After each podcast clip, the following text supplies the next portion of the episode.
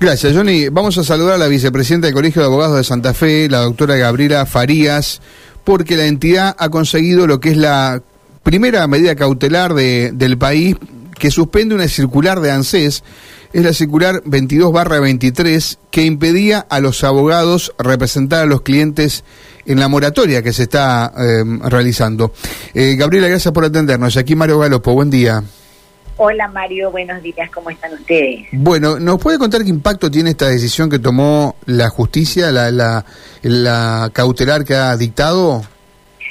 Bueno, mira, eh, la verdad que el impacto fue muy fuerte a nivel país, porque bueno, fuimos eh, la primera, digamos, ciudad o, jurisdicción que logramos sacar esta cautelar, porque yo quiero explicarte primero en qué consistía esta cautelar para que la gente lo entienda, ¿no? esta cautelar, ¿por qué no nos permitía ejercer la profesión anti-ANSES? Eh, cautelar, perdón, esta circular. Porque esta circular 2023 que salió el 8 de mayo, claramente obligaba a los jubilables, estoy hablando a la gente que quería acceder a un beneficio de jubilación, utilizando esta nueva ley de 27705, que ellos, es más llamada moratoria porque es una ley en realidad de, plan de pago de deuda previsional, ¿no es cierto? Está lejos de ser una moratoria, Mario, al margen, porque es costosísima, es complicada, pero está al margen. Pero obligaba a la gente a la que quería utilizar este esta ley, este plan de pagos, a ir hasta ANSES y firmar todos los formularios que debían cumplimentarse a tales fines. Con lo cual, acá había dos problemas. En un primer lugar estaban, no estaban permitiendo que los abogados, como siempre lo hemos hecho, concurriéramos con nuestras con nuestros poderes, con nuestros poderes de representación que tenemos legalmente habilitados o certificados en los lugares habilitados a tal efecto, a poder representar o ir este, en lugar de nuestros clientes. Y en segundo lugar estaban obligando a la gente a trasladarse hasta los centros de atención de la ciudad y que vos bien sabés están en los centros más urbanizados o más poblados, en las cabeceras de departamento, complicándole la existencia a aquellas personas que viven lejos del centro de atención. Y no te vayas tan lejos, Mario, estamos hablando acá, de Coronda, de Laguna Paiva, de Nelson, tenían que venirse hasta Santa Fe, sí o sí, a tener que firmar toda esa documentación que la podíamos haber hecho nosotros tranquilamente si no estuviera esta circular. Entonces, Sí, perdón. No, quería consultarla em, sobre si la decisión cautelar eh, tiene impacto para todos los abogados, ¿no? Ah, ¿Cuál es el, lugar de aplicación de esta decisión judicial? No, mira, nosotros eh, planteamos una estrategia. Primero decidimos hacerlo eh, el presidente del colegio y yo en forma individual, pero en salvaguarda de los derechos del, resto de la colegiatura, porque nosotros con esa cautelar lo que pedimos primero, esto fue mediante un amparo con cautelar, ¿verdad? Esa cautelar lo que pedimos es la suspensión de esta circular hasta tanto se resolviera el amparo o la cuestión de fondo. Y nosotros no sabíamos en realidad si esto iba a salir bien o iba a salir mal. Si salía mal, corríamos el grave riesgo, o sea, hacíamos un amparo colectivo de perjudicar a toda la colegiatura y de no poder seguir adelante. Ahora que nosotros tenemos una cautelar favorable en forma individual que por el momento solo beneficia a los que tenemos, a, los abogados que hemos interpuesto el amparo, eh, el lunes sin falta vamos a interponer ya entonces el amparo colectivo para que salga para que todos los profesionales de la colegiatura de Santa Fe puedan trabajar en forma libre ante ¿no? Pero bueno, eso es un poco fue un poco la estrategia. Eh, Bien. De no de no perjudicar. O sea que hay que esperar la resolución de ese amparo colectivo para eh, colectivizar, digamos, la medida, ¿es así? Exactamente. Por el momento el amparo fue individual y salió en favor de los de, las personas que lo interpusimos. Bien, eh, seguramente... ¿Me escucha usted? Perfectamente. Ah, Gabriela, no, decía, seguramente el gobierno eh, está eh, toma esta decisión de la circular diciendo, bueno, de lo que, mm, digamos, eh, uno supone que para evitar costos al tipo que se va a adherir a la moratoria, a la persona que se va a adherir a la moratoria, ¿cuál es el sentido? Muchas veces uno ha escuchado decir, bueno, los abogados se quedan con una parte de eh, lo que se cobra o una parte de lo que antes paga, etcétera. Yo creo que eh, uno supone que está motivado en eso la decisión de excluir a los abogados en este trámite ante el ANSES. No, mira, yo creo que la, eh, discúlpame que en, esto no estaría contesté con vos, yo creo que esto es una cuestión política, ¿no?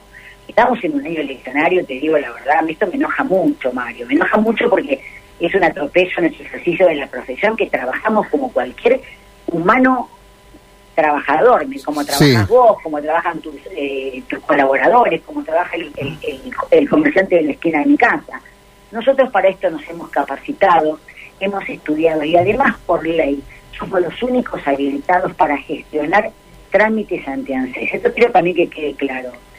El profesional del derecho, porque acá somos abogados y procuradores, por ley somos los únicos capacitados, no capacitados, habilitados para hacer ante ANSES. Entonces, que yo le cobre a mi cliente porque elige contratar mis servicios para que usted los represente no tiene nada de malo. Pero en eso nosotros no somos ningunos estafadores.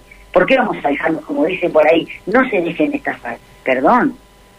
El, el jubilable tiene la opción de elegirte a vos para que le haga su trámite. Sí, no, eso, eso está claro, absolutamente claro, Gabriela. Eh, decías eh, que por cuestiones políticas, ¿cuáles serían entonces a tu criterio la decisión? mira, eh, Mario, todo en este país es político. Yo creo que acá, eh, ANSES es un organismo nacional, del Ejecutivo Nacional, y acá me parece que la idea es decir, bueno, nosotros, eh, porque también no tenemos turnos, no tenemos turnos, tenemos turnos a tres o cuatro meses, estas trabas de no poder trabajar, entre que te ponemos nuestros este, remedios legales, y son tres o cuatro meses que ellos tienen para decir, jubilamos a un montón de gente sin necesidad de que estén ustedes, ¿verdad?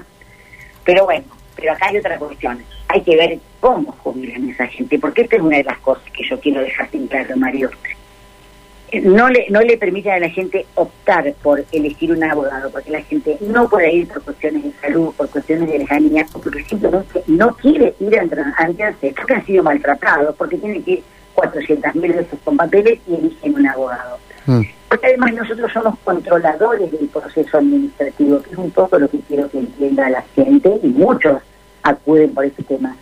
Nosotros tenemos en este país más de 200 regímenes jubilatorios y una ley de reciprocidad jubilatoria que te permite a vos juntar tus años de servicio en cualquier lugar de este país que tengas para hacerlo valer. Mm.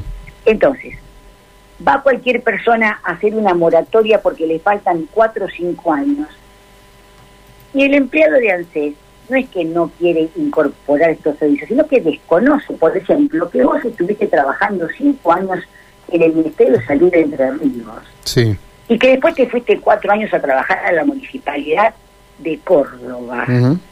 ¿Entendés? Entonces esos aportes, el empleado no sabe que vos los tenés. y estamos hablando de 10 años de aportes que tenés en otros regímenes que vos podés hacer valer.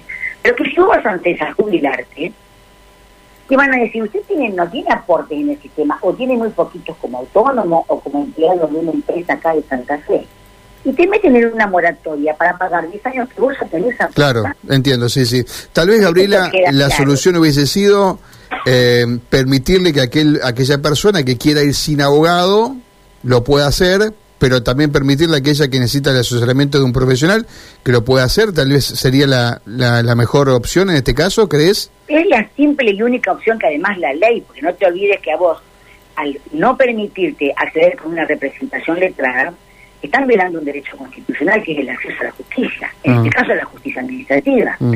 están quitando la, la, posibilidad, el derecho a defenderte y de que un abogado te represente. Mm. Es, es un poco también lo que nosotros hostigamos o ponemos en la pública.